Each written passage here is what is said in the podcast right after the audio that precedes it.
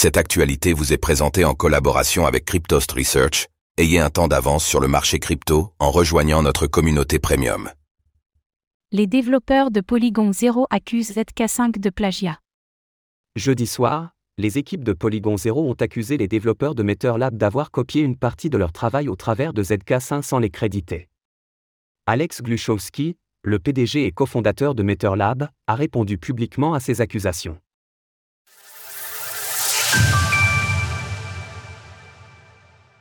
Une partie du code de ZK5 est-elle copiée sur celui de Polygon 0 Dans l'écosystème des crypto-monnaies, il est courant de voir des projets parler d'une innovation dans leur stratégie marketing, alors qu'il s'agit d'une optimisation d'une application concurrente. Cette fois, une controverse est apparue entre Polygon 0, qui développe un layer 2 ZKEVM, et MetterLab, l'entreprise derrière le développement de ZK5. L'objet du différent vient du code utilisé par ZK5 pour son module Boujon, qui serait en réalité un copier-coller de Plonky 2 de Polygon 0. Comme l'explique l'entreprise, ce code est open source, ce qui n'interdit donc pas à des projets concurrents de l'adapter à leur manière, mais le problème ici est qu'aucun crédit n'a été attribué pour le travail initial. Pourtant, la section Rhythm de Boujon mentionne bel et bien que des éléments ont été empruntés à Plonky 2, mais pour Polygon 0, cela va bien au-delà de quelques inspirations. Cependant, il n'est peut-être pas évident pour le lecteur que Boujom emprunte bien plus que les constantes de Poséidon à Plonky 2, et en fait que la conception de Boujom est presque identique à celle de Plonky 2, même au point de copier-coller du code. Alex Gluchowski de MetterLab répond. Face à ces accusations, Alex Gluchowski, le PDG et cofondateur de MetterLab a apporté une longue réponse sur Twitter.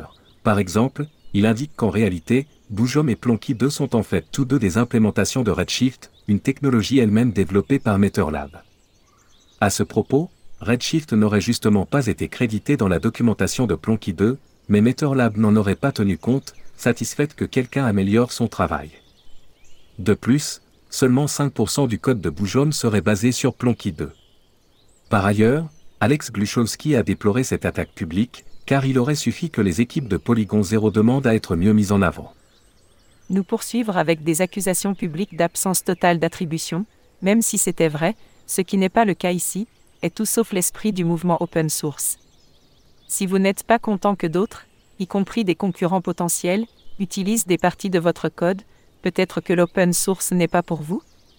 Alors que les layers 2 d'Ethereum, ETH, se développent de plus en plus, il peut être difficile pour les investisseurs de cerner qui a raison et qui a tort dans de tels conflits.